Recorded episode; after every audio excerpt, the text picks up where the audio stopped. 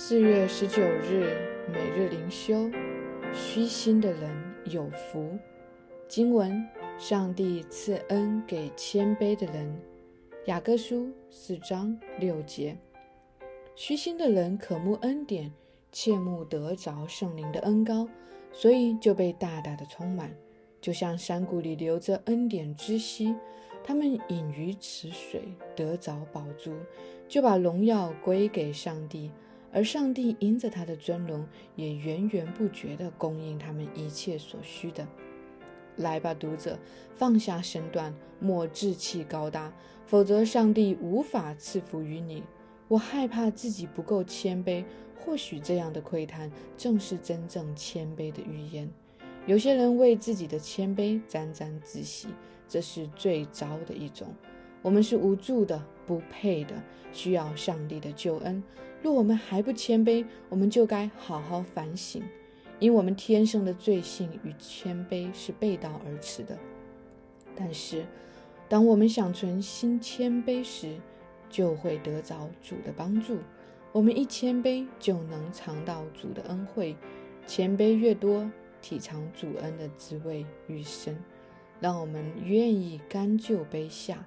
邻里觉得贫穷，上帝必使我们富足高升。四不真信心的支票簿。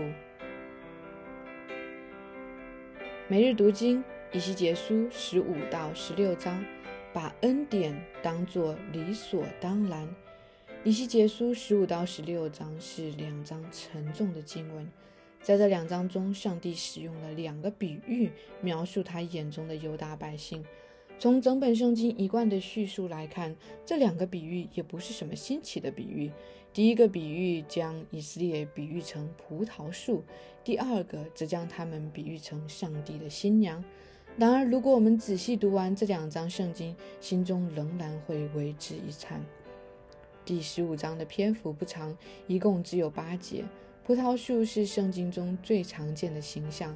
在旧约中最著名的葡萄园比喻记载在以赛亚书五章，在那里，上帝斥责以色列家因着罪与败坏而成为了野葡萄园，园中的葡萄树没有结出好果子，反而结出野葡萄，这使得原主上帝十分失望。因此，他在那章圣经中宣布，他将摧毁这座辛苦建造起来、被称为以色列的葡萄园。这个比喻在犹大历史中具有极其重要的地位，以至于当几百年后耶稣基督降生以后，在新约中，他将自己比作葡萄树。此言一出，令当时跟随的人群十分震惊。基督在约翰福音十五中教导我们：他是葡萄树，我们是枝子。枝子离了葡萄树就不能做什么。这丰富了整个葡萄树在圣经中的比喻，使我们认识到上帝的葡萄园中唯一一棵合乎上帝心意的好葡萄树就是耶稣基督。世上万民如果不连于这棵葡萄树，就不能结出好葡萄来。带着对以赛亚书五章和约翰福音十五章的理解，以西结书十五章丰富了这一贯穿圣经的比喻。在本章里，以西结进一步指出。如果一棵葡萄树不能结出好葡萄，它就没有任何价值。无论是结出野葡萄还是不结葡萄，其结果都是一样的。和其他果树相比，葡萄树的枝干弯曲，彼此缠绕，不能作为木材，甚至连一个钩子都做不成。唯一的用处就是当做柴烧。这一个比喻带给我们极大的提醒。不结葡萄或者结出野葡萄，都意味着我们没有活出合乎上帝心意的生命，甚至是相反，活出了各式各样的罪，比如骄傲、贪心、嫉妒、抱怨、懒散。我们以为或多或少我们还会有所用处，上帝或许还会看得起我们，或者舍不得我们，因为我们或多或少可以处在那里，为上帝的国度撑场面，或者攒人数。但是在今天的诗经文中，上帝非常清楚地指出，他完全不需要一棵不结葡萄或者结出不能吃的野葡萄的葡萄树。这样的葡萄树只有一个结局，就是砍下来当做柴烧掉。十五章的这个比喻令人非常的震惊，因为它扑灭了人心底最后一丝自我夸耀的理解和希望。简单来说，无论是以色列民还是我们，任何罪人在上帝面前都没有可夸耀的地方。如果不是连于基督那棵好葡萄树，如果不是依靠基督，那么以西结书十五章中犹大国所遭遇的惩罚，也将是我们应该所遭受的。接下来第十六章，上帝把以色列比作他的妻子，但这并不是一个荣美的妻子的形象。而是一篇指控淫妇的文章。十六章可以被看作一首长诗，它的开头凄美浪漫，令人动容。甚至我们可以说，即使是世界上最美的爱情，也不能超过以西结书十六章一到十四节。以色列作为一个被丢弃、有残缺、肮脏、发臭的女子，被拣选、被洗净、被涂上膏油、被穿上华美的衣裳。戴上各样镯子、项链、皇冠，坐在万民面前的高位上。亲爱的弟兄姐妹，这难道不就是我们在上帝面前所领受的一切吗？这难道不就是我们得救的经历吗？上帝难道不就是如此的待我们吗？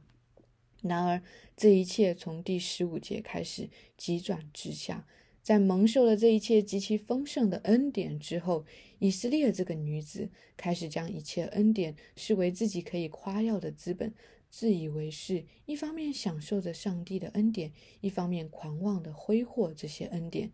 用一个俗语中的词来描述以西结书十六章十五到四十三节的内容，就是以色列飘了，飘得很高很高。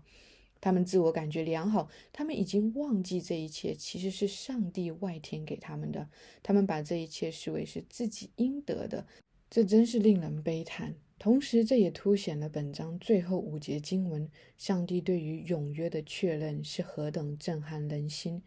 原来真正带着圣爱的婚约是如此的不离不弃，原来婚约中的忠心与信实是不因对方如何不忠。都不发生改变的，亲爱的弟兄姐妹，盼望今天的经文可以深深的打动我们的心，而且帮助我们思考上帝是如何的恩待我们，并且施恩给我们，我们应该如何回应上帝的恩典。